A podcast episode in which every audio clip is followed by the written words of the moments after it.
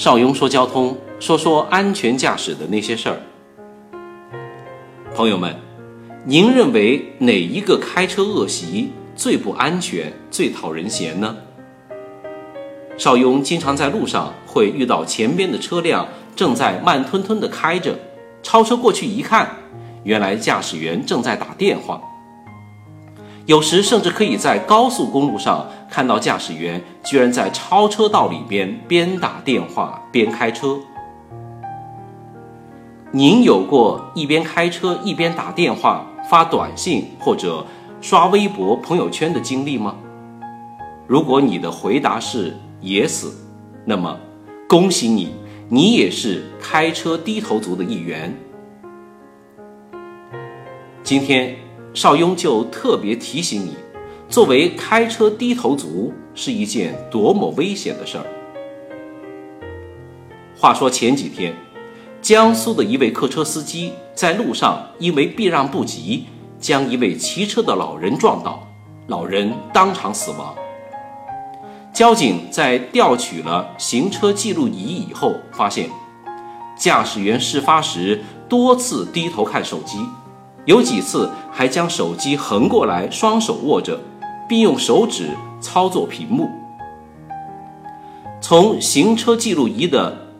不到七分钟的时间里面，这位驾驶员四次掏出手机，共低头看了三十九次，几乎是每低头看一眼手机，再看一眼前方的路况。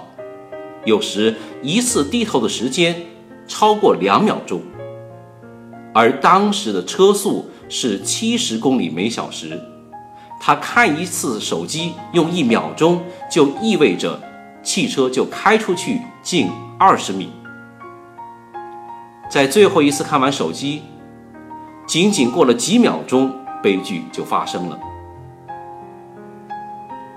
开车打电话的危害比酒驾、毒驾还要大。与拨打接听电话不同，刷微博、看微信时还得低头注视手机屏幕，比开车打电话更危险。根据我们交警的试验，从拿到手机、打开微信、浏览一条新信息，眼睛至少要在屏幕上停留两秒钟。如果车辆按六十公里每小时的速度，一秒钟就跑出去十六点七米。从低头到抬头，最快也要两秒钟。当发现前方有情况的时候，加上反应的时间和制动的距离。这个时候，车子已经开出去超过七十米，这短短的几秒钟，足以让悲剧上演呢。也许有的人不觉得，反正我的车子开得不快，一般都是在交通堵塞或者等红灯的时候看微信、刷微博，大不了扫一眼就回来。但邵雍要提醒大家。事故的发生是谁也不能预料的，一旦车祸发生，可以说是害人害己呀。我们来看看国外的调查结果。美国的研究人员经过对一百名卡车司机长达十八个月的跟踪调查，发现，司机边开车边发短信的时候，发生车祸的概率是正常驾驶时的二十三倍。朋友们。请记住是二十三倍。英国也公布了一组统计数据：驾车的时候用手机发短信，司机的反应速度会比正常情况下降低百分之三十五。相比之下，酒后开车的反应速度会慢百分之十二，吸食大麻以后的反应速度会慢百分之二十一，而用手机发短信。反应的速度会下降百分之三十五，比酒后毒驾反应的速度更慢呢。在一些国家，开车玩手机将面临严重的后果。英国将开车玩手机视作和酒后驾驶，要进行同样的处罚。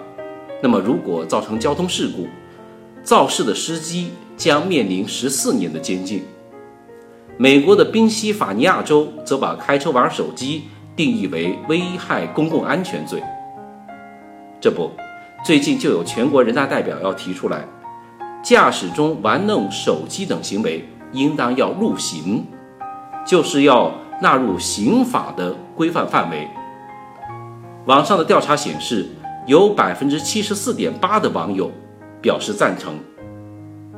当然，能否入刑，我们还拭目以待。